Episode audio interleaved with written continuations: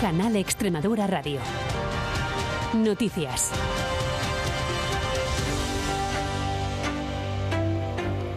Buenos días, son las 10. Miguel Ángel Gallardo gana las primarias del PSOE extremeño. El presidente de la Diputación Pacense y alcalde de Villanueva de la Serena es de esta noche el nuevo secretario general del PSOE en la región. Coge las riendas del partido en sustitución de Guillermo Fernández Vara. A partir de ahora, todos con la misma camiseta, la del PSOE, aseguraba Gallardo tras conocer los resultados. Los del equipo de Lara, los del equipo de Miguel Ángel se quitan esa camiseta y todos juntos nos ponemos la camiseta del Partido Socialista Obrero Español.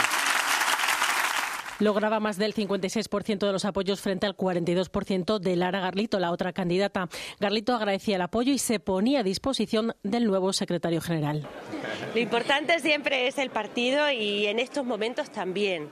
Eh, las primarias, la democracia, la libertad, eh, la ejercemos en un día como hoy y por lo tanto el partido sale reforzado hoy.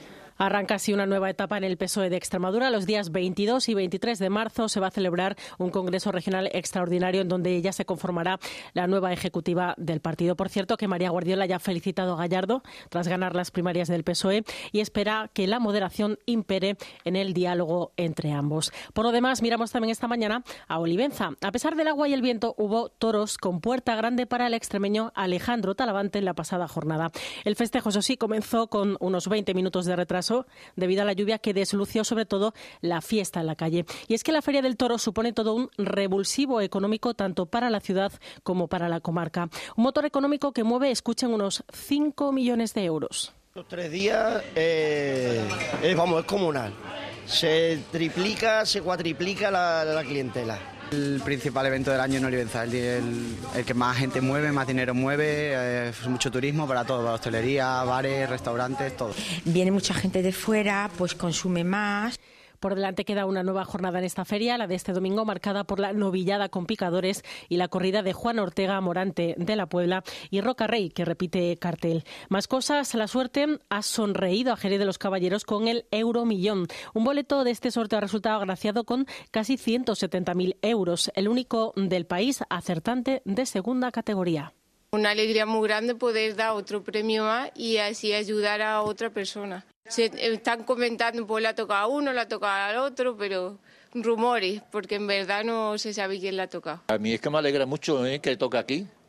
Y más que le toque a una persona que le haga falta. Ahora estoy pensando que si pudiera ser mi marido que la ha hecho aquí, que no sabe nada. No, mira, también he hecho de vez en cuando, pero no me ha tocado, ¿eh? ¿no? Pero da igual, aquí la ha tocado es agraciado, hombre. Y llegan buenos datos para el turismo durante los primeros compases del año aquí en la región. Suben los viajeros en el mes de enero en Extremadura con respecto al año pasado. Lo hizo más de 16.500 turistas, alcanzando una cifra que supera los 97.000. Destaca sobre todo el incremento de visitantes internacionales. Ignacio Cortés, presidente de la Confederación Empresarial de Turismo de Extremadura. Si notamos una, una tendencia de incremento de turistas internacionales desde ya hace unos unos eh, meses, no solamente ahora en el mes de enero. Para nosotros es importante toda la política de promoción que se está desplegando, que hace que al final bueno, pues haya una, una afluencia de estos turistas internacionales de mercados emisores hacia Extremadura, con lo cual lo valoramos muy positivamente. Y por delante hay un super domingo en lo deportivo. Antonio Morillo, muy buenos días. Buenos días. A partir de las 11, Extremadura se pone en juego para contar hasta 12 partidos en la mañana de hoy. En Primera Federación Masculina, duelo a cara de perro por la permanencia entre Mérida y Atlético Baleares en el Estadio Romano José Fouto. Ya en Segunda Federación, a las 11 de la mañana, es decir, en un ratito, tenemos un cacereño San Fernando a las 12 del mediodía, Numancia Villanovense, Badajoz Navalcarnero y Montijo Unión Adarve. Y ya para la tercera federación tenemos hasta siete partidos en la matinal. A las 12, Don Benito Atlético Pueblo Nuevo, Moralo Azuaga, Castuera Villafranca, Olivenza Don Álvaro y Diocesano Fuente de Cantos. Quedan para las doce y media los duelos Arroyo, Racing Valverdeño y Jerez Calamonte. Gracias, Antonio. Es todo por el momento. Volvemos, eso sí, a las dos y media para repasar la actualidad de esta jornada aquí en Canal Extremadura Radio. Toda la actualidad regional sigue en nuestra aplicación Extremadura Noticias. Canal Extremadura Radio.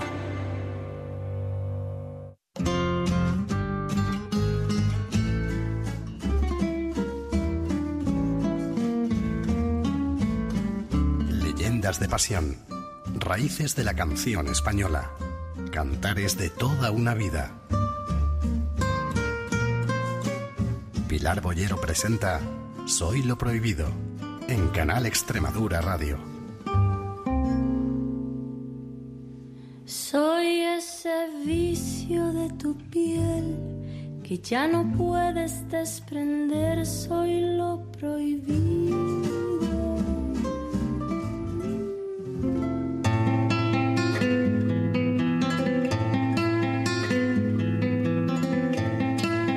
Guadalquivir va entre naranjos y olivos.